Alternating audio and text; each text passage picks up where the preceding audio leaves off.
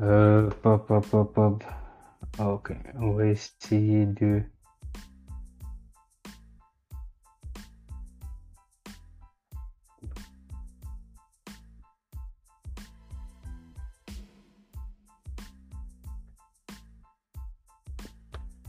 Hum,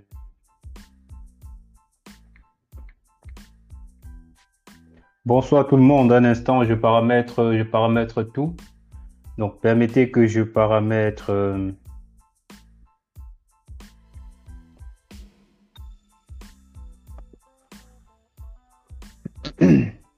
Ok. Voilà. euh, bonsoir à tous. Bonsoir à tous et bienvenue dans ce live. Comme tous les dimanches, c'est beaucoup plus sur Telegram. Donc, ceux qui vont regarder ce live sur Instagram, sachez que euh, je fais ce live principalement sur sur Telegram parce que euh, j'estime que c'est une plateforme qui est encore assez dynamique, qui permet de faire des lives où des gens peuvent participer, poser des questions et c'est plus intéressant comme ça. Alors, euh, dans le live de ce dimanche, euh, 20 février 2022, euh, donc euh, c'était prévu qu'on devrait parler de, euh, de garant. Donc, comment trouver un garant euh, lorsqu'on veut venir poursuivre ses études en Belgique et euh, euh, quelles sont les stratégies qu'il faut mettre sur pied pour pouvoir euh, se rassurer qu'on a un garant solvable, se rassurer que notre garant euh, qui doit pouvoir signer la prise en charge des demandes de visa, euh, voilà, remplit toutes les, les, les conditions. Alors, donc, euh, en plus de ça, euh, c'est vrai que c'était euh, le sujet principal de ce live, euh, mais je, dois une fois de plus parler des admissions parce que nous sommes vraiment en plein dans cette période de, de recherche et d'admission. Et comme vous savez, pour moi, l'admission est plus importante que le visa. Donc, c'est vrai que c'est un peu paradoxal parce que si on n'a pas de visa, on ne voyage pas. Mais en même temps, si on n'a pas d'admission, on ne peut pas introduire une demande de visa. Voilà pourquoi, euh, pour moi, il est important euh, de pouvoir obtenir une admission auprès d'une université ou d'une haute école.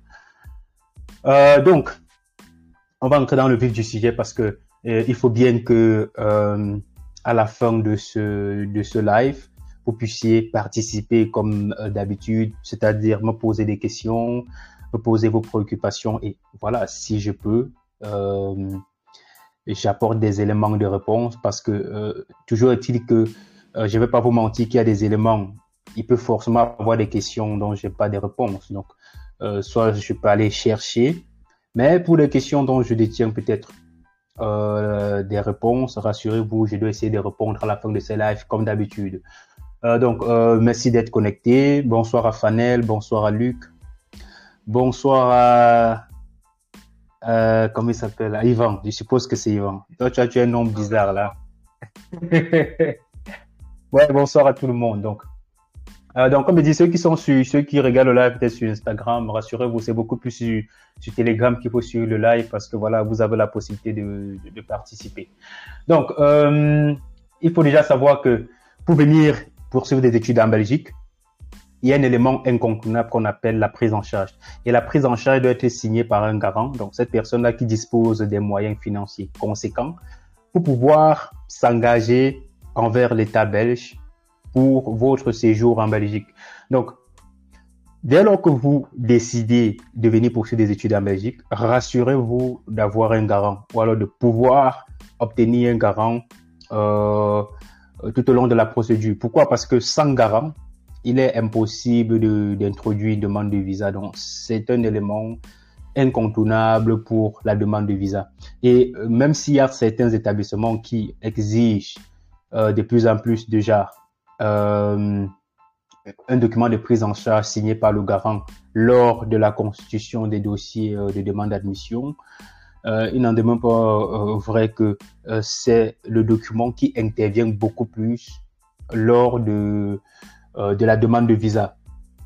Euh, donc, euh, il y a beaucoup d'informations qui ont été mises à jour entre temps. Donc, il y a des informations qui, au sujet du garant ont été mises à jour parce que de plus en plus la Belgique essaie d'adapter voilà des conditions en fonction de des aléas de la procédure.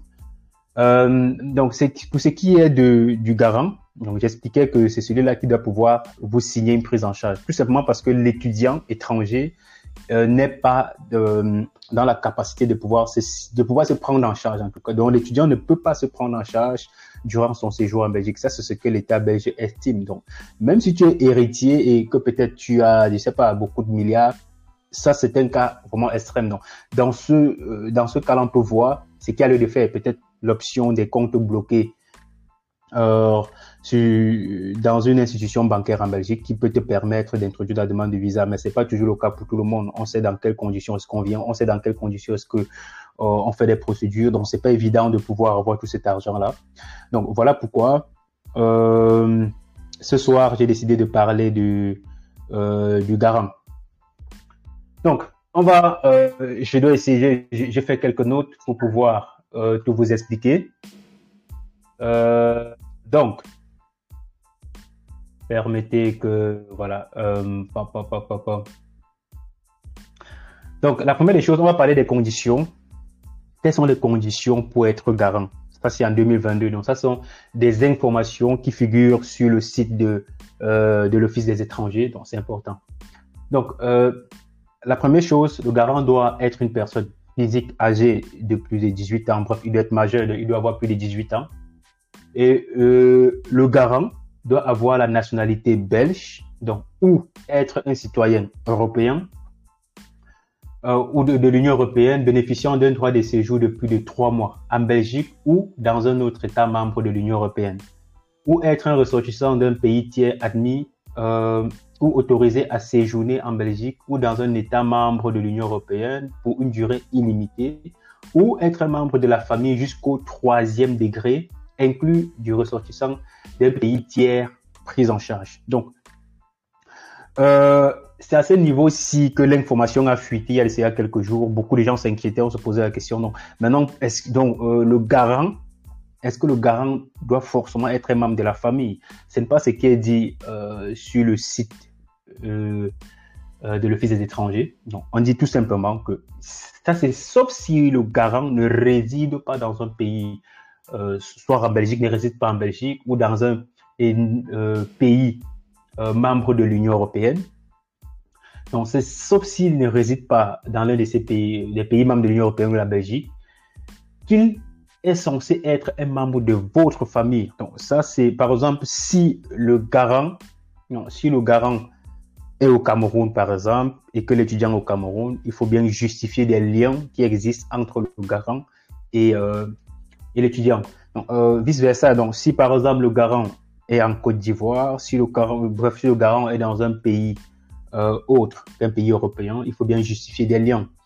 La question que je me pose, pourquoi euh, il s'avère peut-être qu'il y a eu des, fausses prises en charge qui ont été faites hors des, des États membres de l'Union européenne et c'est difficile parfois de vérifier certaines informations. Donc, voilà pourquoi ils préfèrent un pays membre de l'Union européenne parce que c'est encore plus facile d'avoir des informations sur le garant. Ça, c'est mon avis. Euh, donc, ils ont précisé que le membre de la famille qui se porte garant doit établir avec de la documentation son lien de parenté au premier, deuxième, troisième degré avec le ressortissant d'un pays tiers qu'il prend en charge en tout cas. Donc maintenant, le garant doit disposer des moyens de subsistance réguliers et suffisants pour lui-même, pour toute personne à sa charge et pour tout ressortissant d'un pays tiers pris en charge. Bien évidemment, le garant doit pouvoir, s'il a d'autres personnes en charge, il faudrait bien que ses revenus euh, lui permettent déjà de prendre en charge ces personnes-là avant de pouvoir prendre en charge également l'étudiant dont il veut signer la prise en charge, soit pour toute la durée des études ou pour une année d'études. Donc là, maintenant, on va parler des montants. Euh, on dit, ces moyens doivent être au moins égaux à 120% du montant du revenu d'intégration sociale accordé à une personne vivant avec sa famille à sa charge. C'est-à-dire, donc, 1738,98 euros net par mois, montant indexé euh, en date du 1er janvier 2022. Donc, parce que chaque année, il faut toujours aller sur le site. Chaque année, ils indexent un nouveau montant et le montant est mis à jour. Euh, donc, et à ce montant s'ajoute le montant minimum. Donc, chaque ressortissant d'un pays est pris en charge doit disposer, c'est-à-dire 679 euros net par mois. Donc, en fait, les 679 ou 679, donc, euh, bienvenue, déjà, bienvenue à tous ceux qui auront le visa pour la Belgique. Sachez tout simplement que en Belgique, euh, 70, euh, comme ça se dit, forcément au Cameroun, Côte d'Ivoire, euh, euh, sauf au Congo, dans plusieurs pays francophones, 70. En Belgique, ça se dit 70.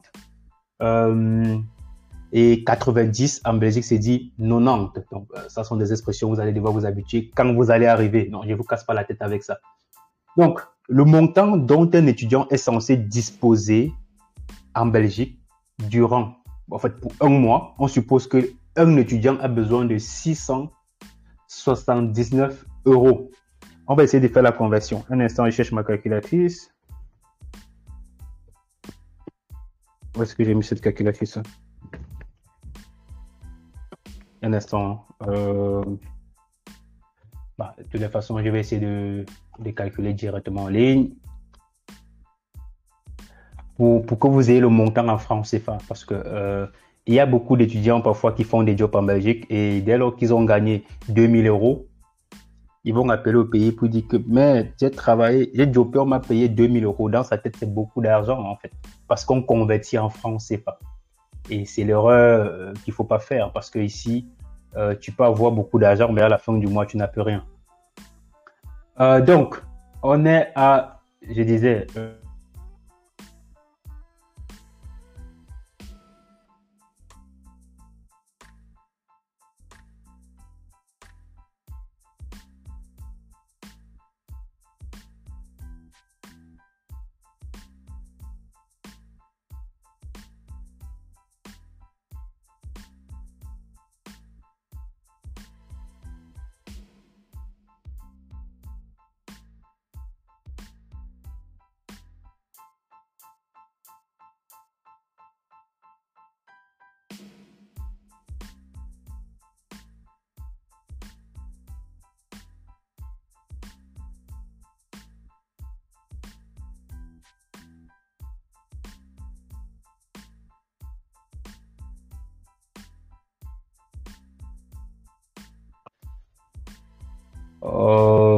ce qui s'est passé. Apparemment, il m'écoutait plus. Voilà, donc, euh, je disais que euh, depuis un peu naissant, je vais... Euh, bon, ceci qui m'écoutait plus.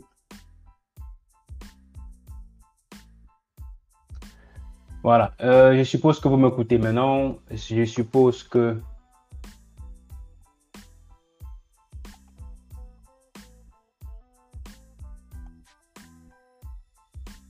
Ok, super. Merci à, merci à Ryan, hein, merci de m'avoir dit que de l'autre côté, les gars ne m'écoutaient plus. Vous savez que c'est le, ici, c'est le VIP. Hein? Periane, bonsoir Periane, Fanel, Luc, Yvan, euh, Kevin, c'est, voilà. Mais apparemment, de l'autre côté, dans le grand groupe, on ne m'écoutait plus. Ah, mais c'est dommage, c'est pas grave. Euh, donc, je, je disais donc que pour trouver un garant, donc cette personne-là qui va pouvoir signer la prise en charge, il faut déjà voir avec euh, les membres de la famille, qui dans la famille peut le faire, parce que c'est un euh, document, en fait, je veux dire, c'est euh, c'est un élément incontournable dans la procédure. Donc, s'il n'y a personne vraiment qui peut le faire, ça, ça, ça complique les choses. Parfois, c'est même difficile, voire impossible. Ah, de toute façon, c'est impossible de pouvoir introduire une demande de visa sans document de prise en charge. Alors, dès lors qu'il y a quelqu'un dans la famille qui peut le faire, ce que je le souhaite pour vous, euh, voilà, tant mieux. On avance la procédure. Maintenant, s'il n'y a personne, il faut voir avec l'entourage, donc des amis proches. Ça peut être une connaissance, ça peut être des amis de la famille. Euh, donc, comme je disais, il faut toujours essayer de discuter avec des, personnes qui sont susceptibles de vous écouter, poser son problème. Euh, c'est important, c'est important parce que je connais beaucoup d'étudiants je connais beaucoup d'étudiants qui qui ratent, qui passent à côté de leur projet de voyage tout simplement parce que il n'y a personne pour tout simplement parce qu'il n'y a personne pour pouvoir signer la prise en charge. Donc c'est vraiment important de pouvoir c'est vraiment important de pouvoir euh, trouver un garant. Donc, euh, quoi d'autre? Qu'est-ce que je peux ajouter sur cet aspect de, prise en charge? Euh, Maintenant, pour les établissements qui exigent le garant, le plus souvent, mais le plus souvent, lorsqu'ils exigent le garant, c'est pas fort. En fait, une prise en charge, c'est pas obligé que la prise en charge soit établie directement, que ce soit à l'ambassade de Belgique du pays où il réside. Par contre, si le garant en Belgique et que l'établissement exige ce document-là, il faut tout simplement le faire signer à la commune. Et tout à l'heure également, j'ai parlé de l'avantage d'avoir un garant hors de la Belgique, avec le fait que la prise en charge vient avec la mention solvabilité suffisante.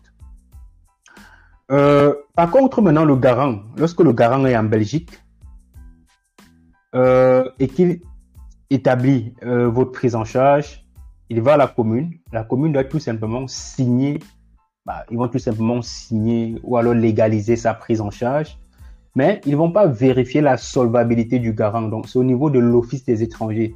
Ce qui veut dire que dès lors qu'on transmet le, le document de prise en charge à l'étudiant et l'étudiant se rend à l'ambassade et introduit sa demande de visa, le plus souvent, son dossier de demande de visa doit remonter en Belgique parce qu'il faudrait bien que la prise en charge revienne auprès de, euh, du service de l'Office des étrangers pour qu'ils puissent analyser pour voir est-ce que ce garant est solvable? Étant donné qu'il est en Belgique, ils ont toutes les informations.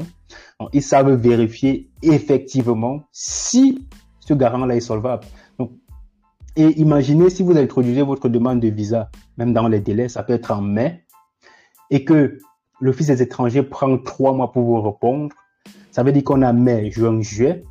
Et par exemple, en fin juillet, les gars rejettent votre demande de visa tout en vous faisant comprendre que le garant est insolvable. Euh, en ce moment-là, il faut faire un recours. Donc, on suppose que voilà, vous allez trouver notre garant qui va signer la prise en charge. Mais on est en fin juillet. Donc, le temps de faire un recours, obtenir une nouvelle prise en charge, introduire une nouvelle demande de, euh, de visa sort en août.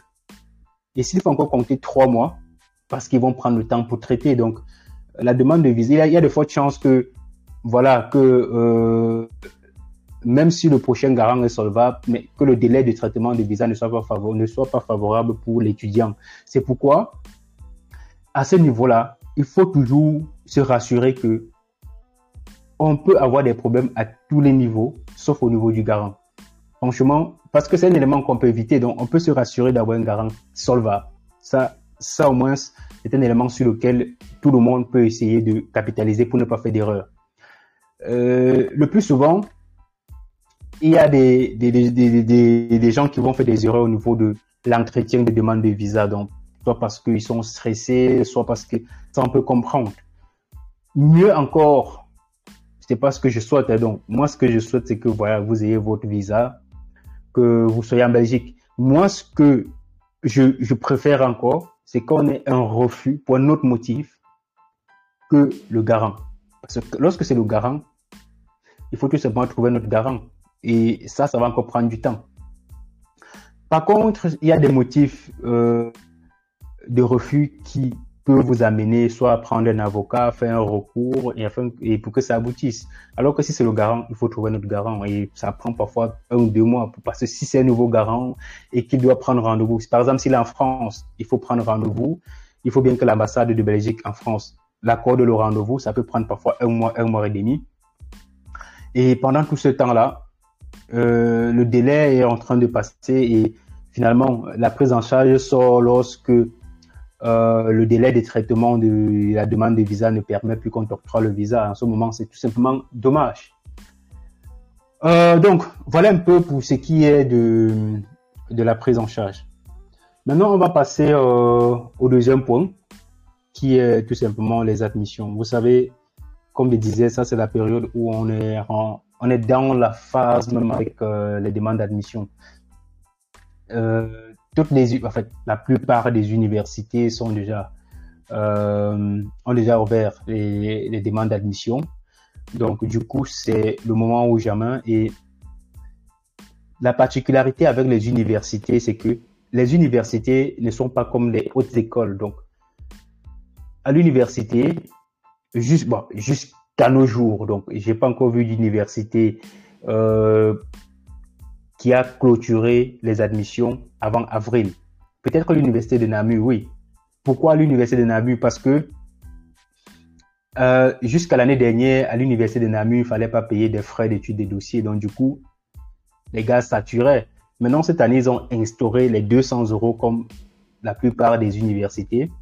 Et du coup, euh, ça en fait en sorte qu'avant de pouvoir introduire une demande, tout le monde doit essayer de réfléchir. Donc, je pense que ça doit donner le temps que, au plus tard en avril. Donc, que ce soit l'université de Mons, l'université libre de Bruxelles, l'université catholique de Louvain, l'université de Liège, les admissions commencent en février et ça va généralement jusqu'au 30 avril. Euh, je pense également que UMONS cette année va jusqu'au 20, avril ou 15 avril. Mais de toute façon, ce n'est pas, euh, c'est pas le genre d'admission qu'on a vu avec la ELA et c'est pas le genre d'admission qu'on doit voir avec euh, avec le Condorcet. Parce que c'est qu'il y a beaucoup de gens qui misent sur le Condorcet. Beaucoup de gens se disent, on doit tout miser sur le Condorcet. Mais rassurez-vous, ça doit un peu se passer comme, euh, comme la ELA. Donc, ce sont des admissions qui vont se passer en moins de, de 30 secondes, moins d'une minute. Tout doit être bouclé. Donc, si tu n'as pas pu introduire une demande, ça serait compliqué. Maintenant, la difficulté avec les universités, tout simplement, c'est que de plus en plus, pour ce qui est de leurs critères, vraiment, il sera sûr que l'étudiant remplit tous les critères, que ce soit au niveau de, de la moyenne au bac, parfois que ce soit au niveau de, des notes dans le parcours euh, d'enseignement supérieur. Toutes ces universités la regardent, mais en plus, il faut payer 200 euros de frais d'études et dossiers. Et ces frais-là ne sont pas remboursables si vous n'obtenez pas l'admission. Par contre, si vous obtenez l'admission, les 200 euros sont déduits des frais de, de scolarité. Euh, donc, du coup, pour pouvoir introduire une demande dans une université, il faudrait vraiment regarder pour ce qui est de la filière, pour ce qui est du type d'équivalence, pour ceux qui ont déjà l'équivalence. Euh, pour ceux qui ont l'équivalence en cours, voilà, vous avez encore la chance de pouvoir postuler avec tout simplement la preuve de, euh, avec la preuve d'introduction de votre équivalence auprès du service compétent. Donc, utilisez tout simplement la preuve pour pouvoir postuler. Mais maintenant, le piège, c'est quoi? J'ai un étudiant qui est arrivé euh, cette année. Il a eu l'équivalence qui donnait accès pour des études en sciences bio, euh, en sciences biologiques. Je crois que c'est c'est ça. Il a eu l'équivalence qui donnait accès pour ces études-là, mais il avait sollicité une admission pour euh, en sciences euh, euh, comment ça s'appelle hein? en sciences pharmaceutiques voilà. En sciences pharmaceutiques donc. Il a eu une admission en sciences pharmaceutiques mais par contre son équivalence lui donnait accès pour des études en biologie. Et lorsqu'il est arrivé en Belgique il avait même, je crois qu'il avait même bien finalisé son inscription à l'ULB il avait payé les, frais de scolarité, il avait même commencé des cours, mais il a été surpris en fin octobre. Euh, oui, fin octobre, il a été surpris. L'université lui a envoyé un courrier où il disait que, en fait, son équivalence ne donnait pas accès pour des études en pharmacie. Donc, du coup, il était obligé. finalement, on a, on a désinscrit de l'ULB. Ils ont dit, soit tu vas présenter l'examen d'admission. L'examen d'admission est passé parce que l'examen se soit en juin et ça l'examen a lieu en juin et en août. Donc, dès lors que tu n'as pas présenté l'admission, l'examen euh, pendant les deux dates-là, on est déjà en octobre, donc tu ne peux pas. Ou alors, il faut demander au, service des équivalences de, voilà, de t'établir une équivalence qui donne accès pour des études en pharmacie. C'est ce que j'ai fait. On a introduit un recours auprès du service des équivalences, mais le service des équivalences a tout simplement fait comprendre que ce n'était pas possible de réévaluer son équivalence. Donc, dans ce cas, qu'est-ce qu'il fallait faire? Il, fallait tout, il faut tout simplement se préparer pour le concours d'ici euh, mai. Actuellement, il est désinscrit de l'ULB, il fait plus court. mais il est, il est quand même inscrit pour des cours préparatoires d'examen d'admission. maintenant, étant donné que c'est sa première année, je souhaite vraiment que le service des équivalents, le service des étrangers au niveau de la commune euh, ne l'embête pas l'année prochaine lors du renouvellement parce que il aurait perdu une année à cause de ce genre de trucs. Mais rassurez-vous, ceux qui ont l'équivalence, de plus en plus les universités ou alors les écoles regardent le domaine de formation, euh, donc te donnent accès ton équivalence. Donc, si tu as une équivalence qui te donne accès pour des études de sciences de gestion, désormais, c'est impossible d'aller s'inscrire en paramédical avec ce genre d'équivalence. Ça va pas passer. C'est bien que dans le passé, c'était possible. Donc, avant, c'était possible, mais de plus en plus, ça ne passe plus. C'est pourquoi même à ce niveau-là, l'équivalence était un élément très important. Donc, étant donné qu'on est en face dans les, euh, euh, les demandes d'admission, comme je disais, actuellement, des universités, la plupart ouvrent. Hein, on pense que il y a encore l'université de Namur qui, euh, cette semaine-ci, euh, doit forcément euh, ouvrir ses admissions. maintenant, pour ce qui est des hautes écoles, il faudrait s'attendre à plusieurs hautes écoles. Hein. Donc, il y a également Enalus, cette haute école-là. Il y a également ETAM à Bruxelles. Certes, ils exigent 13 de moyens, 13 sur 20 au bac. Il y a Condorcet qui doit arriver. Il y a Albert Jacquard euh, à Bruxelles qui ouvre également à partir du, 7 au 11 mars euh, prochain. Il y a également l'EFEC, EFEC à Bruxelles qui ouvre également, euh, ça doit être soit en avril, un truc comme ça. Il y a également Prigogine, toujours à Bruxelles. Mais les écoles que je cite là, forcément, n'ont pas toutes des filières, donc il ne faudrait pas croire que par exemple, Prégogine, pour ceux qui veulent, viennent pour des études en sciences de gestion, ne peuvent, ne peuvent pas postuler là-bas parce que c'est uniquement dans le paramédical. Donc, euh, je, donne la liste des écoles et je pense que je dois également vous donner cette liste d'écoles-là pour tous ceux qui sont dans le groupe privé. Euh, pour que vous, avec les différentes dates, donc je, je, vais récapituler toutes les dates et je mettrai ça dans le groupe pour que vous vous préparez euh, personnellement avec vos dossiers. Donc ça c'est très important. Euh, donc, voilà un peu pour, une fois de plus, pour ce qui est des demandes d'admission. Euh, bientôt, je vais commencer avec les décomptes, comme j'ai l'habitude de le faire. Donc, ensemble, on va compter euh, le nombre d'admissions qu'on aura. Donc, pour le moment, rassurez-vous, on n'a pas encore d'admission, mais euh, on sait qu'on doit les avoir. Donc ça, on est, tranquille. Tous ceux qui ont confié le dossier, rassurez-vous, on travaille dessus. Donc on prépare tout, tout le nécessaire. On a, déjà introduit une partie des demandes d'admission, donc on attend.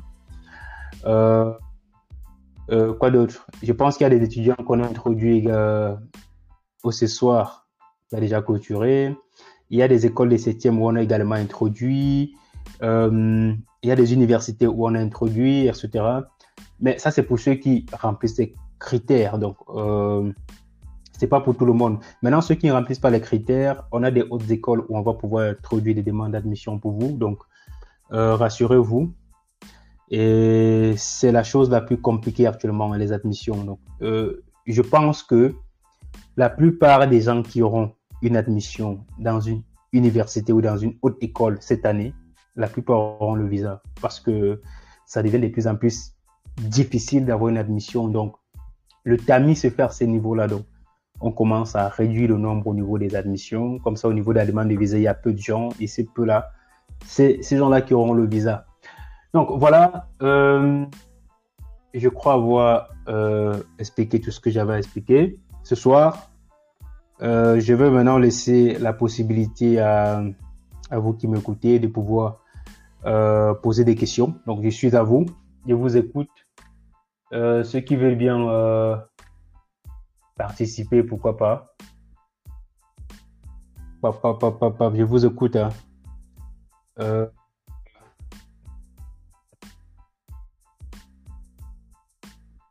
Bonsoir Omar, bonsoir à Maïva, bonsoir à Trésor. enfin, tu es connecté. Chris, bonsoir Chris, Tom, Franklin, euh, Loïc, Yvan. Mais Yvan, toi, tu es connecté partout, toi. Non, c'est pas toi ici. Julien, bonsoir tout le monde. Prince. Euh, bah, je vous écoute. Perian, Fanel, la dernière fois, tu n'arrivais pas à poser la question. Maintenant, je ne sais pas si tu as trouvé, tu as trouvé comment est-ce que tu dois. Tu n'as qu'à activer le micro, hein, donc je vous écoute. Pourquoi c'est calme comme ça? Bon, un instant, je vais prendre. Je vais prendre Julien. Ok, autorisé à parler. Oui, bonsoir Julien, il faut activer le micro, je t'écoute. Ouais, bonsoir. Oui, bonsoir, comment tu vas? Ça va bien, merci, ah merci. En fait, ma préoccupation, je demandais si euh, pour condenser, avant d'envoyer les documents, il faut légaliser. Euh, oui, je pense que sur les sites, ont mentionné qu'il faut légaliser. Mais l'information, bah, les années antérieures, il, faut, il fallait. Non, avec le Covid, non, on légalisait pas. Il fallait tout simplement. Non, il fallait légaliser, scanner. à ce qu'il fallait faire. Mais il y a des années où il fallait tout simplement les scanner. Pour cette année, je n'ai pas encore vérifié euh, l'information parce que bon, euh, je suppose que c'est d'ici euh, début mars qu'ils vont devoir ouvrir. Donc, il faut juste vérifier l'information sur le site internet, de Condorcet. Donc, mais c'est possible qu'on légalise cette année. Donc, pour cette année, franchement, je je, sais pas encore ce qu'ils vont dire parce que de plus en plus, il y a des informations qui, qui, évoluent de plus en plus chaque année.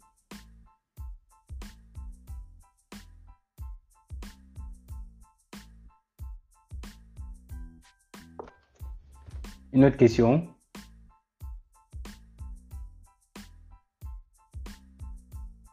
Ok. Bon, euh, je vais prendre euh, Dieu qui demande à parler.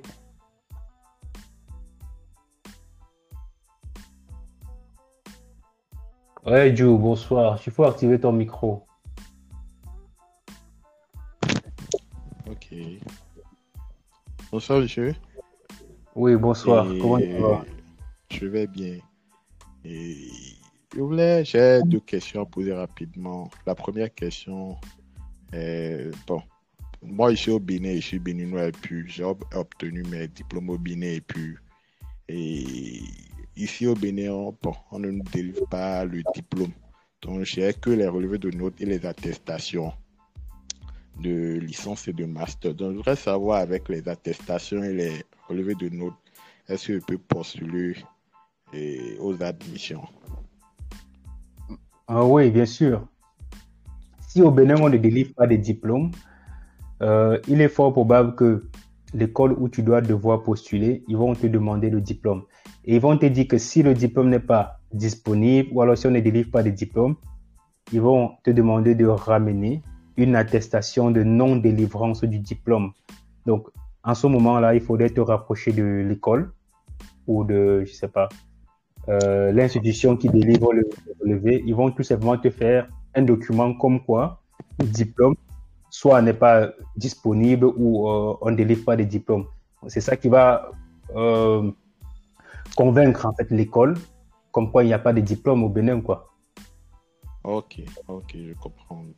Maintenant, mhm. la deuxième chose, c'est je bon, j'essaye de, de vous écrire sur votre numéro, mais ça ne passe pas. Donc, je voudrais une assistance. C'est quel numéro? Euh, j'ai vu un numéro sur, sur, Facebook. Et euh, tu écris ça ne passe pas, tu es sûr? Tu es sûr que ça ne passe pas? Oui. C'est quoi le numéro que tu, tu écris à quel numéro? Tu peux, tu peux me communiquer le numéro? C'est possible? Euh, oh, Je peux encore chercher. C'est pas, pas, sur, pas sur WhatsApp. Hein. C'est pas sur WhatsApp? Non. SMS. Non, écoute, mais tu as WhatsApp quand même, non? Oui. Ok, je t'envoie le numéro WhatsApp, ça va? Le... Ouais, ça peut aller. Ok, là je t'envoie le numéro WhatsApp, c'est tout simplement le plus 32 465 25 72 19, mais je t'envoie le numéro. Ah, ok, ok, d'accord.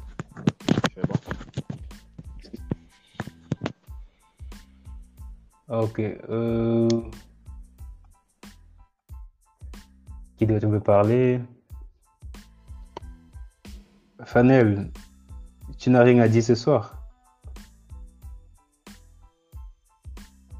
Donc, je vais prendre... Euh,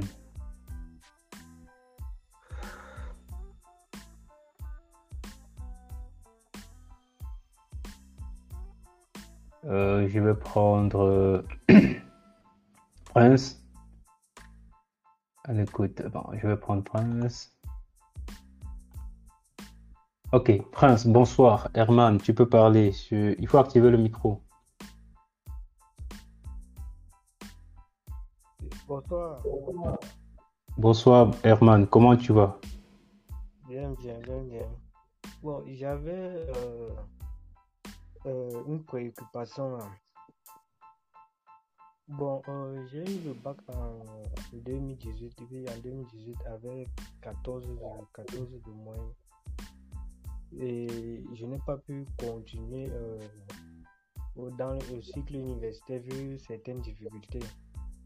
Bon, euh, en 2020, j'ai fait une formation d'aide-soignant. J'ai fait un concours d'aide-soignant. J'ai passé jusqu'à maintenant. Je suis en train de travailler dans une formation sanitaire et j'ai quand même lancé la procédure par un par un ami, par un ami, j'ai lancé la procédure. On a eu à faire la demande d'équivalence.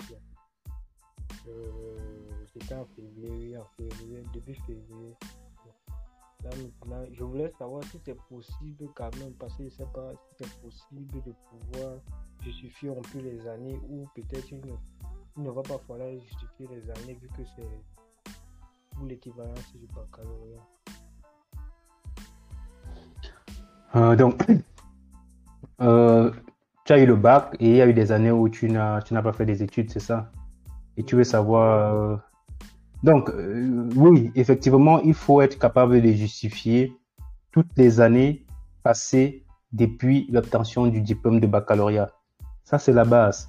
Donc, dès lors que tu as eu le bac, s'il y a sept ans qui se sont écoulés après l'obtention de ton bac, quand tu veux venir étudier en Belgique, il faut être capable de justifier toutes ces années-là.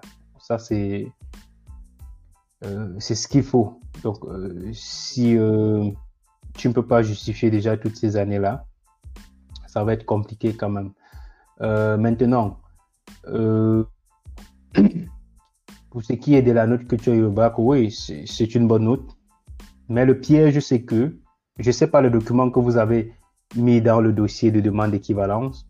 Mais vu que tu as fait des études de d'aide soignant, il y a de fortes chances que ton équivalence soit de type court.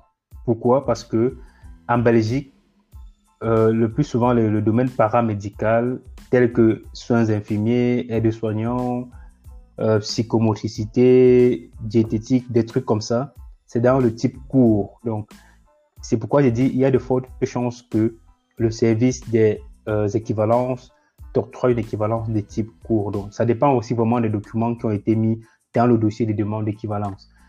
Maintenant, si on passe sur la base que tu as une équivalence de type court, ça veut tout simplement dire que tu ne peux pas introduire une demande de une demande d'admission dans une université. Donc, malgré les 14, tu seras obligé de postuler uniquement dans les hautes écoles et, autres.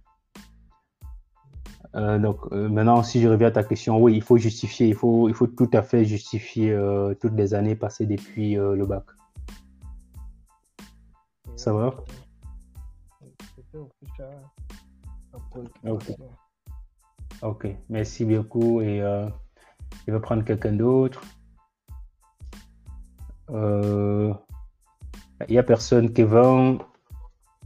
Oui, bonsoir. C'est Kevin Oui. monsieur, euh, je suis actuellement en train d'essayer de postuler pour l'université de Mons. Et j'ai quand même quelques, euh, quelques questions. Je voudrais savoir, à la partie des, équivalences, il y a plusieurs euh, questions à choix multiples. Mais néanmoins, de, de questions qui me permettent de cocher, par exemple, euh, l'introduction à la demande d'indépendance. Parce que c'est seulement que j'ai déjà, soit, les questions sont soit j'ai déjà obtenu ma demande d'équivalence, soit je n'ai pas encore introduit ma demande d'équivalence. Mais néanmoins, il n'y a, il a pas de partie qui dit que j'ai, introduit ma demande d'équivalence. Donc, je ne sais pas quoi cocher là-bas. Oui, il faut cocher. À la fin, justement, parmi les, à la fin, parmi les, tu vois, et on arrive à la fin, je vois justement parmi les, les justificatifs, ils disent justement que euh, je dois avoir un justificatif de l'introduction à la demande d'équivalence. Mais pourtant, précédemment, il n'y a pas cette possibilité de cocher introduction là. Donc, je ne sais pas comment, Si, si, si, il y a, il y a un endroit, je pense qu'ils ont fait une erreur au niveau de l'intitulé parce qu'ils ont vraiment mis à jour le, leur site internet.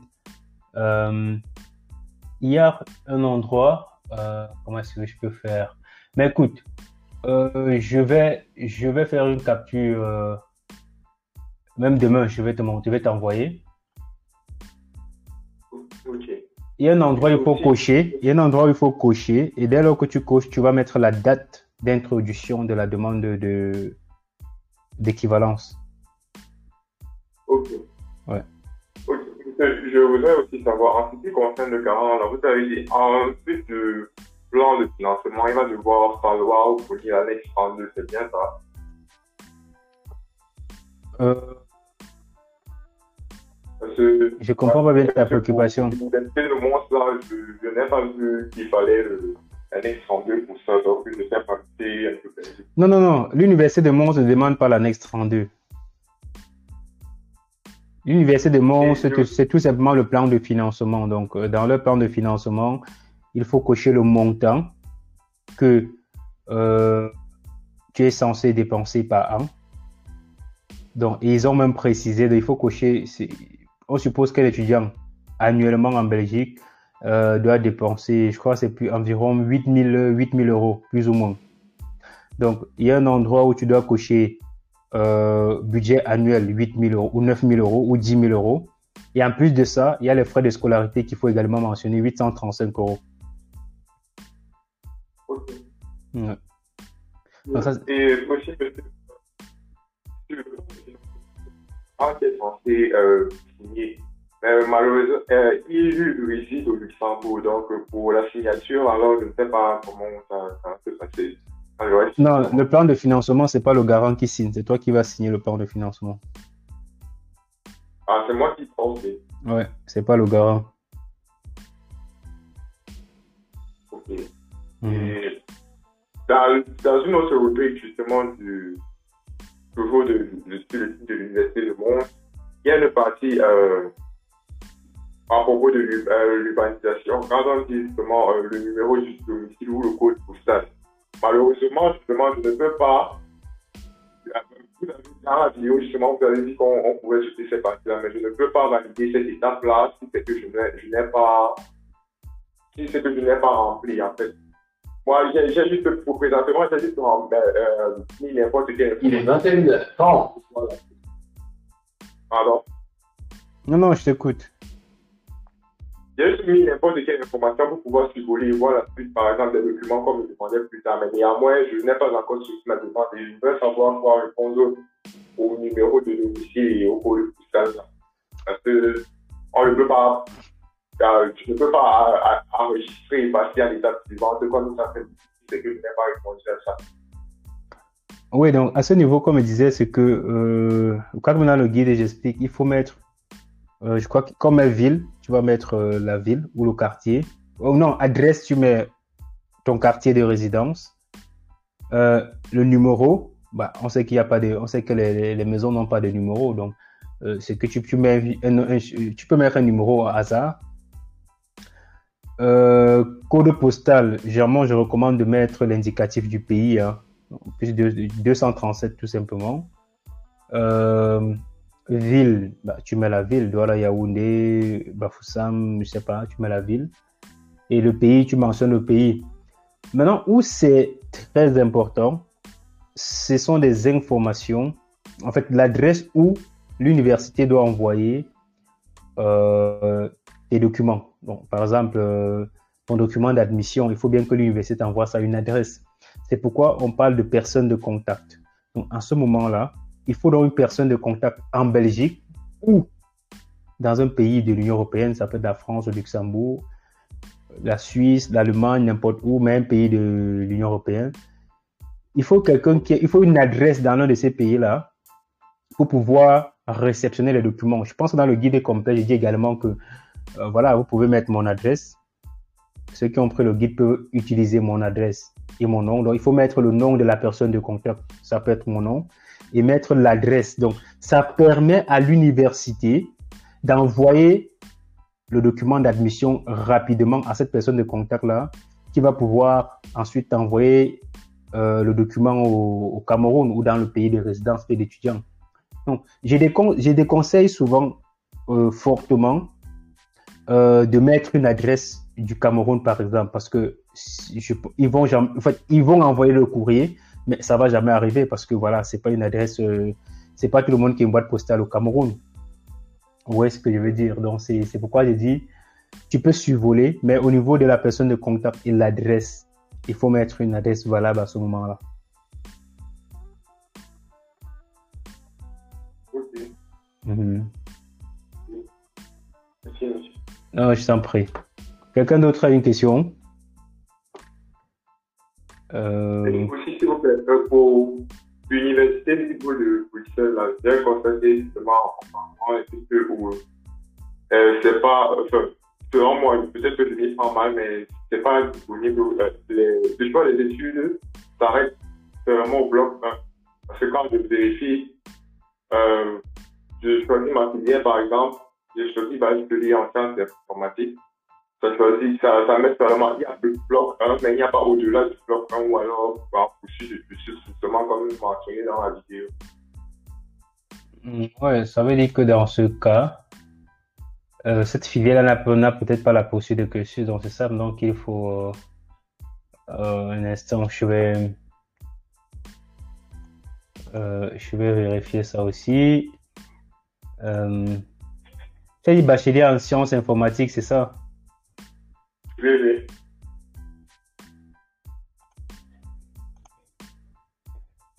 Mais je vois ici bachelier en sciences et informatiques poursuite de cursus. Comment tu dis que tu ne vois pas? Non, non, c'est, ils n'ont pas mis ce site à jour aujourd'hui ou hier. Donc, euh, il y a voilà, bachelier. Tu choisis bachelier en sciences informatiques et tu choisis euh, bachelier en sciences informatiques pour suivre de cursus, tout simplement. Il faut toujours vérifier. Il faut toujours vérifier les informations. C'est ça que je, je reproche. Il faut toujours être curieux, en tout cas. Ça va?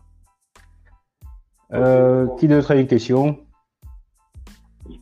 Euh, ok, on va prendre, je vais prendre celui-ci. Ah, il y a un nom bizarre, c'est difficile. C'est Ah. Bonsoir, Sefiu. Tu peux activer le micro. C'est qui qui parle là? Oui, oui, bonsoir. Ouais, bonsoir. Moi, je fais euh, et j'aimerais savoir si je peux faire à ULB un de cursus en génie civil. Euh, tu as un bac quoi J'ai un BT, donc j'ai un bac en chaudronnerie, j'ai un bac technique. Et euh, tu as déjà ton équivalence? Bon, bon c'est là au niveau de, des experts. Et euh, après le bac, tu as fait quoi comme, euh, comme étude? BTS et licence professionnelle. Toujours en journée. Et au moment d'introduire la demande d'équivalence, tu as mis euh, l'attestation des licences ou, ou pas? Oui, j'ai mis tout cela. Et le domaine d'études choisi, tu te rappelles du domaine d'études que tu as, au moment où tu remplissais l'équivalent, tu te rappelles du domaine de, le domaine de formation que tu avais choisi pour la Belgique? J'ai pris euh, sciences et technologie, je pense. Sciences de l'ingénierie. Et ingénierie. Bah, ok, oui, dans ce cas, tu peux postuler en, en ingénieur civil bah, Je pose des questions parce que euh, il faut éviter, bah, il faut prier de ne pas avoir une équivalence de type court parce que dans ce cas-là, même si tu as une admission, comme j'expliquais tout à l'heure, euh, pour le cas de l'étudiant qui est arrivé avec une admission, mais son équivalent ne lui a pas permis de, de poursuivre des études parce que c'était pas une équivalence dans le domaine euh, dans lequel il a obtenu une admission. Oui, un ingénieur civil, pourquoi pas? Oui, tu peux postuler normalement. Parce que, euh, vu les informations que tu m'as fournies, normalement, euh, tu es censé avoir une équivalence des types longs euh, pour le domaine sciences et, et technologie. Donc, c'est. Oui, c'est possible. Hmm. Merci. De rien, Sophie. Ok. Euh... Oui, qui voulait parler ici? Oui, Fanel, bonsoir. Hmm. Enfin, tu... Tu parviens.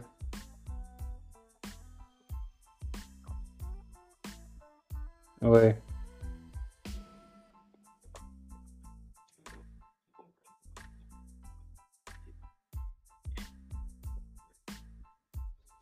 Euh, donc, dans ce cas-là, on va, on va gérer ça dans le groupe, non? Ça, c'est des informations que je ne vais pas communiquer ici. Comment est-ce qu'on fait? C'est, euh, tu vois? Oui, ça, c'est possible. C'est pourquoi il dit qu'on va voir ça dans le groupe. Mhm. Dis-moi, je t'écoute.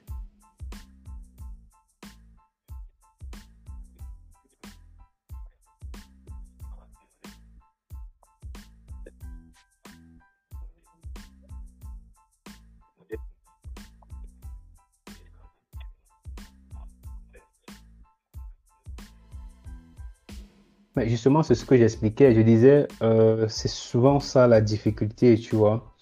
Euh, là, on est dans un scénario où on ne sait pas trop. Donc, tu peux avoir une inscription dans un domaine bien précis. Euh, après, quand l'équivalence sort, c'est dans un autre domaine. Et quand tu introduis la demande de visa, le plus souvent, ça passe. Donc, ça même à niveau, même au niveau de la demande de visa, ça ne me pose pas problème c'est quand tu arrives en Belgique que c'est souvent problématique au niveau de l'école, quand il faut finaliser l'inscription et, poursuivre des cours. Donc, étant donné que ce n'est qu'en ce moment-là qu'ils ont l'équivalence définitive, ils disent carrément que voilà, on ne peut pas finaliser ton inscription parce que ton équivalence ne te donne pas accès à ces études-là. Donc, ça, c'est la difficulté. Et vraiment, je ne souhaite pas que l'étudiant qui a eu ces problèmes cette année, je ne souhaite vraiment pas voir des autres euh, dans ce problème-là. Parce que là, Mané, il est à la maison, hein, il est à la maison. donc, il dit qu'il est à la maison, ça veut dire qu'il ne va plus en cours, il est désinscrit de l'ULB parce que son équivalent donnait par ses, pour ses études-là. Mais il s'est inscrit pour des cours de préparation euh, aux examens d'admission. Donc, il est question qu'il réussisse l'examen d'admission en juin, si, pour pouvoir se réinscrire à l'ULB. Euh, d'ici au plus tard en octobre, étant donné qu'il est, non, pardon, qu'est-ce que je dis? Euh, je crois au plus tard en août, vu qu'il est déjà sur le territoire, donc, euh, il a la possibilité de s'inscrire euh, jusqu'au mois d'août. C'est ceux qui ne sont pas sur le territoire qui ont besoin d'un visa, qui doivent s'inscrire au plus tard le 30 avril. Donc, pour revenir à ta préoccupation, oui, c'est ça la difficulté parce que voilà, on a introduit une demande d'équivalence depuis novembre. On est déjà en février, bientôt mars, mais on n'a pas de réponse pour la demande. Donc, du coup, euh, on ne peut que postuler en se disant que voilà, le service des équivalences doit nous accorder une, une équivalence dans le domaine pour lequel on postule. Mais au niveau du,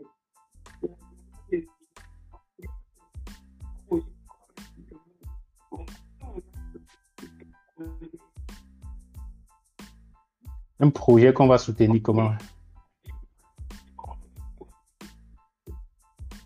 Ouais, mais défendre son projet d'études, c'est présenter, c'est faire son entretien de demande de visa. Donc, quand on dit défendre un projet, c'est pas une thèse, c'est pas une soutenance, c'est tout simplement que, en fait, c'est une interview de demande de visa. Et pour le cas de la Belgique, c'est toujours écrit. Bah, jusqu'à l'année dernière, euh, l'entretien de demande de visa, c'est écrit. Donc, c'est un formulaire de, euh, je crois, comme deux pages, deux ou trois, trois ou quatre pages. Bref, c'est écrit.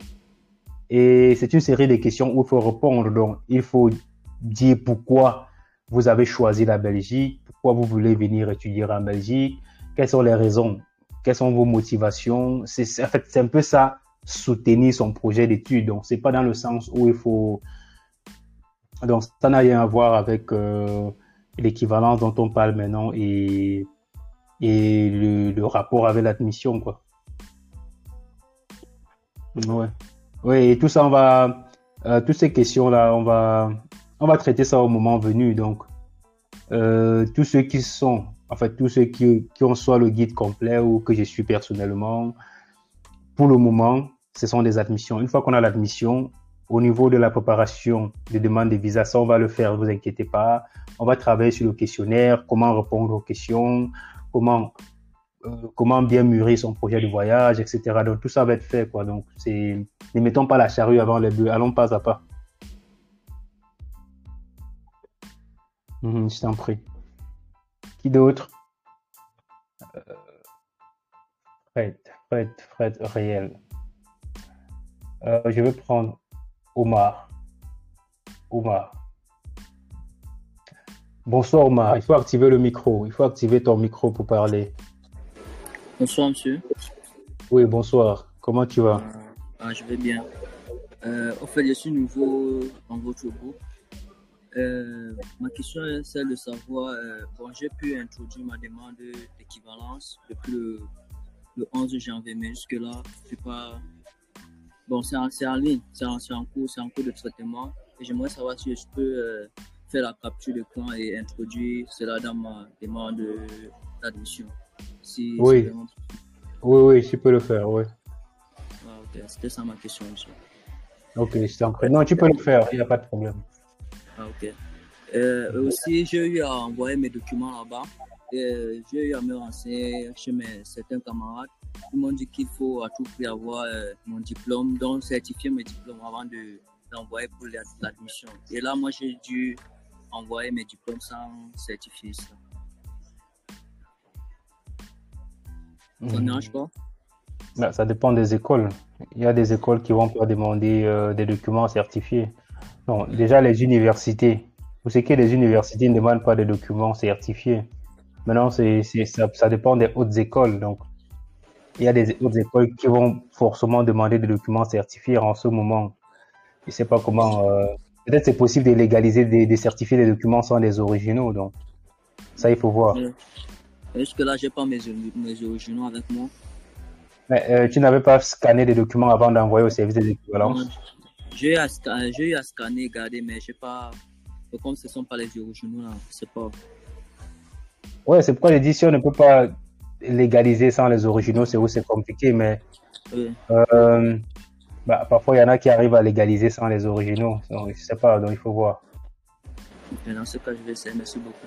Euh, J'aimerais aussi souscrire à votre programme si possible. Pour... Mais je, pas... Euh. je suis nouveau dans le groupe, je ne sais pas comment ça, ça se passe. Euh, ouais, mais il faut prendre le guide complet. Donc je vais, je vais t'envoyer le lien. Ok. Ouais, je vais t'envoyer le lien. Il faut, il faudrait tout simplement acheter le guide complet pour pouvoir avoir accès au groupe privé. Ça va? Ok, ça me va. Merci beaucoup. Hmm. Euh, bah, Luc, comment tu n'as pas de questions aujourd'hui, Luc? C'est bizarre ça.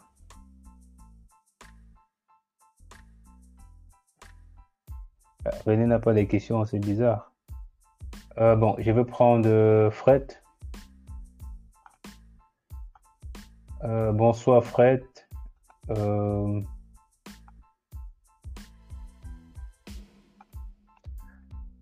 Bon, il faut activer le micro pour parler à Fred. Il faut activer le micro.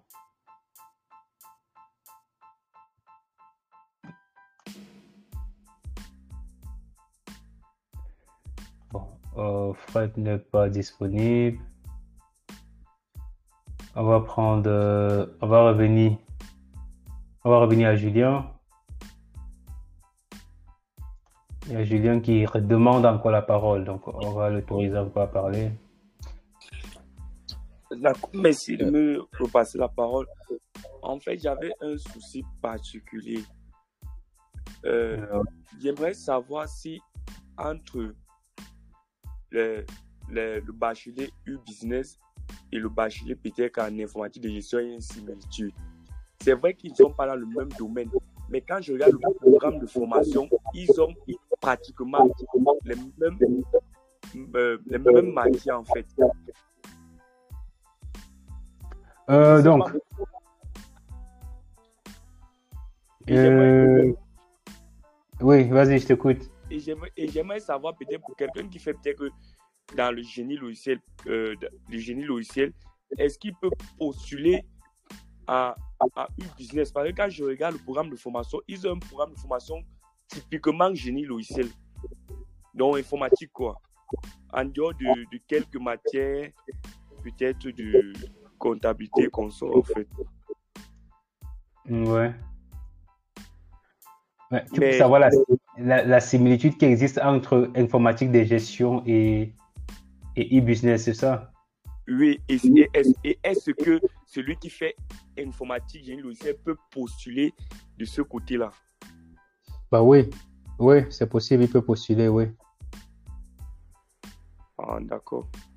Mais il faut savoir que e-business euh, et informatique de gestion, oui, c'est ça beaucoup de, de liens.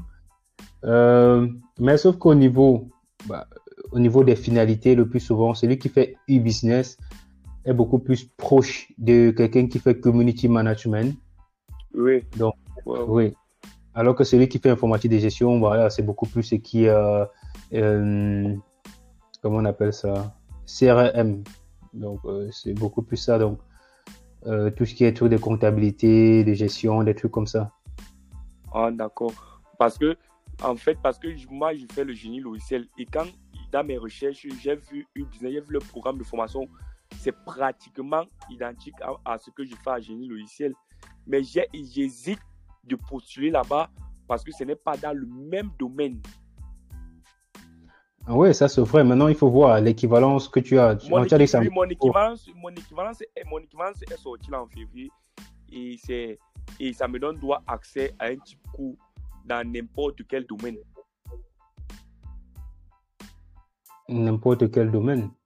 Ils n'ont même pas précisé en fait, ils n'ont pas précisé, ils ont dit que ça me, ça me donne accès un, un- enseignement, supérieur de type cours. Ils n'ont pas précisé dans quel domaine. ouais. Dans dans ce cas-là, oui, tu peux postuler partout et ça, il n'y a pas de souci. Mais Avec, tu peux postuler à toujours- en postulant, mais en restant toujours dans, dans la logique de, de mon domaine, quoi. Oui, c'est qui est à l'informatique, oui. Oui. Ah, d'accord. Ouais. D'accord, d'accord, d'accord. Mhm. Merci beaucoup, merci beaucoup. Non, de rien, je t'en prie. Euh, donc là, on va prendre euh, Tom. Ah, je vais essayer de prendre Tom. Il faut activer le micro, Tom, pour parler. Bonsoir. Euh,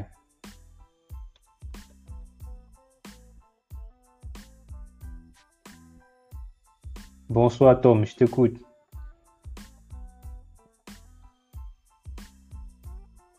Ok, euh, Tom ne veut pas, il veut pas réagir. On va prendre euh, Franck. Euh, allez, bonsoir Franck, on t'écoute. Faut activer le micro? Faut activer le micro? Ok. Allô, bonsoir. Oui, bonsoir Franck, comment tu vas? Ça va bien vous-même? Ça va, merci. Ok. J'ai une préoccupation là. Ouais, je t'écoute. En effet, je suis titulaire d'un master 1 en droit. Ouais, Et, et dans mon expérience professionnelle, j'ai une expérience euh, en management de projet. Je ne sais pas dans quelle, dans quelle université postuler, dans quel domaine je peux bien postuler? Soit je continue en droit, soit je, je postule en management de projet. Et mon, mon équivalence n'est pas encore sorti. Euh, moi, je conseillerais de postuler en, dans un domaine qui a très haut droit. Qui a très haut droit. Ouais, parce que l'expérience professionnelle, forcément, c'est pas l'expérience académique, c'est pas la formation académique. Donc, l'école se base, va beaucoup plus se baser sur le, le parcours académique Oui. pour voir, voir la similitude entre euh, ce que tu veux faire et ce que tu as fait dans le passé. Ils vont pas beaucoup plus, ils vont pas beaucoup plus regarder l'expérience, le domaine dans lequel tu as eu l'expérience. Donc, c'est mieux de, de regarder un domaine dans le droit. Il y a le droit des affaires, il y a, bref, il y a beaucoup de branches dans le droit, il faut regarder. Ok. Et selon vous, je dois continuer en master ou en poursuite de cursus ou bien en cycle bachelier? Maintenant, ça dépend des notes que tu as obtenues euh, dans ton parcours académique, donc de la première jusqu'au master 1. Si tu as des très bonnes notes, tu peux essayer de, de postuler pour un master, non, pour faire le master 1 et 2. Oui. Euh, mais si la moyenne, euh, la moyenne de toutes ces années-là, en fait, si à la licence, tu n'as pas une moyenne générale de 13 sur 20, moi je dirais il faut postuler en poursuite de cursus. Ok. Mhm. Merci beaucoup. Je t'en prie, Franck. Ok, merci. Euh, euh, qui d'autre? Bah. On va prendre euh, Yvan. Voilà. Bonsoir Yvan, il faut activer le micro. Il faut activer ton micro pour parler.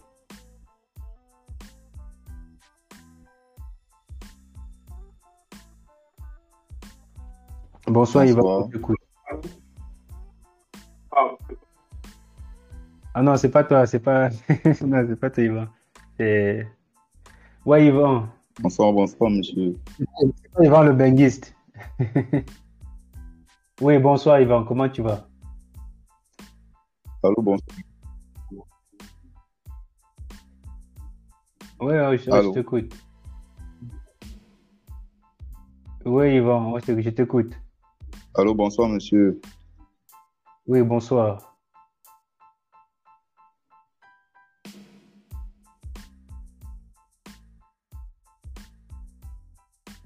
Ah. Dommage. Sais pas, peut-être qu'il va aller pouvoir son micro. Euh, je vais prendre. euh,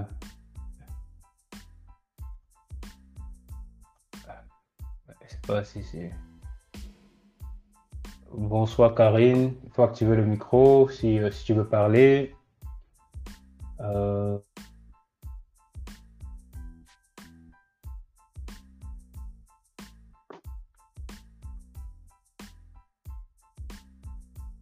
Bonsoir Karine, bah, apparemment tu veux pas parler. Euh, je vais prendre. monsieur, Oui, monsieur, s'il vous plaît, s'il vous plaît. De là, je me vois vraiment pas euh, demande en plus de Parce que si la rubrique choix est j'ai choisi année académique 2022-2023, choisi bachelier, intitulé du programme euh, bachelier en sciences informatiques, année d'études, option finalité, je vois bachelier en sciences informatiques, bloc 1. Je ne vois pas au-delà du bloc 1, s'il vous plaît. Je ne sais pas comment procéder.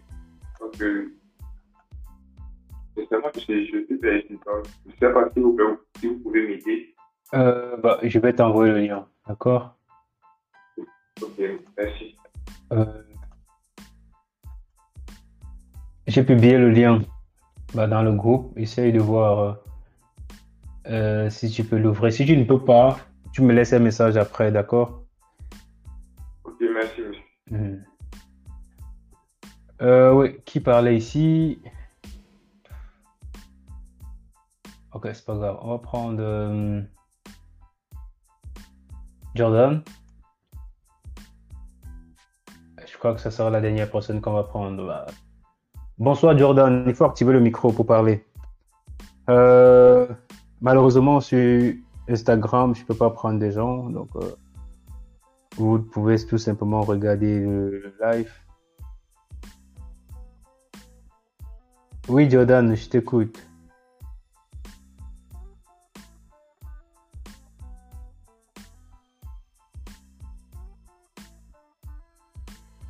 Ok. Donc, écoutez, euh, mieux, voilà. Donc, euh, si ce sont pas mes personnes qui parlent ici dans le groupe privé, moi, je prends plus de gens dans le grand groupe, désolé. Euh, donc, euh, je, je, tenais à dire à tous ceux que j'accompagne personnellement, cette semaine, on va, ceux dont les dossiers sont pas complets, il faudrait qu'on se, se, se, batte pour que tous les dossiers soient complets euh, cette semaine-ci qui va commencer. Euh, donc, il faut vraiment que tous les dossiers soient complets pour qu'on puisse euh, avancer pour les démarches d'admission. Par contre, pour ceux dont les dossiers sont complets, rassurez-vous, on fait le nécessaire. Et pour ce qui est des équivalences, parce qu'il y a encore beaucoup de gens qui me posent des questions, l'équivalence à quel niveau et tout. Euh, vous savez, on peut vérifier en ligne. Il y a moyen de vérifier à quel niveau euh, le statut de, de la demande d'équivalence sur le site euh, officiel du, service des équivalences. Donc, en allant sur le site, il faut choisir mon dossier. Il faut choisir, en, plus, il faut cliquer sur mon dossier a-t-il été bien réceptionné? Dès lors que vous cliquez dessus, vous pouvez mettre le, en fait, vous devez mettre le nom, prénom et la date de naissance. Euh, donc, une fois que vous mettez ces informations, vous validez. On va vous montrer votre numéro de, dossier et vous copiez tout simplement ce numéro de dossier là et vous recliquez sur mon dossier sur le site euh, ou alors vous revenez sur la page de euh, vérifier l'état d'avancement de ma demande. En ce moment, il faut mettre le nom, prénom et le numéro de dossier, le numéro de code barre de votre euh, équivalence. Donc, à ce moment, vous avez des informations sur le statut. Euh, donc, quoi d'autre? Euh, donc, donc voilà, je crois que je ne vais pas être long. Pour la semaine prochaine, est-ce que il y a un sujet particulier que vous voulez qu'on parle? Comme ça, on va noter, on va discuter ça la semaine prochaine. Euh, je sais pas, est-ce que il y a une thématique particulière que vous voulez qu'on discute? Il y a beaucoup de sujets. Hein. Donc euh, maintenant, à vous de voir. Est-ce qu'on on parle encore des admissions? De toute façon, on va parler des admissions. Chaque semaine, on va parler des admissions. On va parler des écoles euh, qui euh, euh, des écoles qui sont ouvertes et qui ouvrent au fur et à mesure euh, et des écoles qui vont ouvrir les, les, semaines qui, qui, viennent. On va également parler de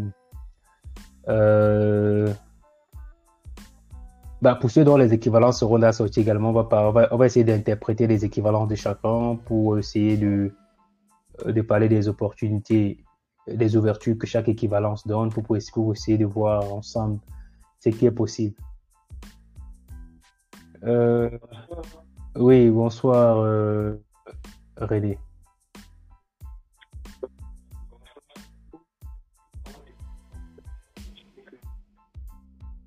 Oui.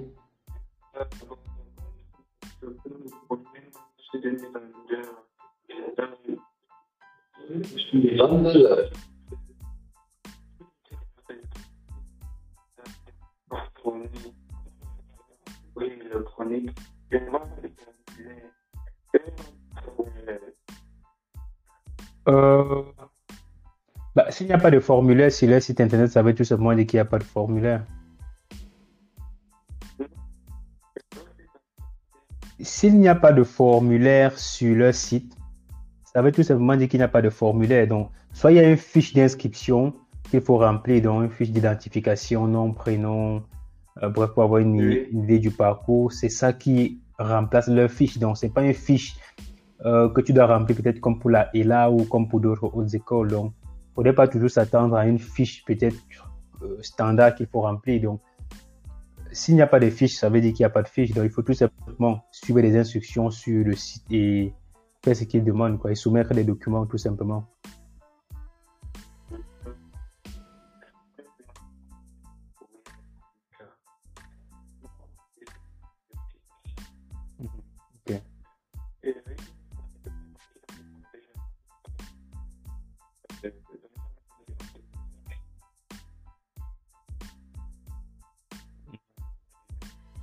Bah, ça, il faut te rassurer que tu, tu es au bon endroit sur le site. Mais dans ton cas, il y a la haute école, euh, comment on peut dire, il y a le, il y a Prigogine qui, il faut regarder le Prigogine. Je ne sais pas si tu as, tu as regardé cette école-là. Prigogine.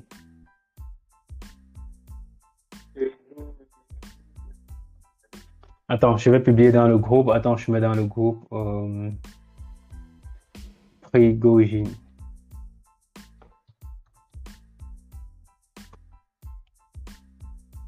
Et je crois que c'est ça. Je, oui, je viens de mettre dans le groupe. euh, Oui, cette école-là, il faudrait, il faudrait un peu faire des recherches. Il forme également dans le domaine paramédical. Vu que tu fais, c'est quoi, c'est chimie euh, ou un truc- biologie, oui. Ouais, ils font, ils ont des filières comme, euh, euh, comment ça s'appelle ça? Psychomotricité, oui. Ah, ah oui.